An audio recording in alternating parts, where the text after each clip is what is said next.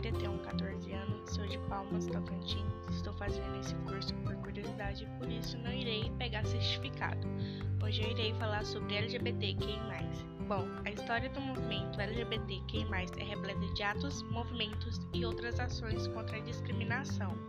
Lutas que por LGBTfobia e falta de visibilidade acabam ficando às margens da história. Essa discriminação vem de muitas redes, incluindo as igrejas e até mesmo as famílias.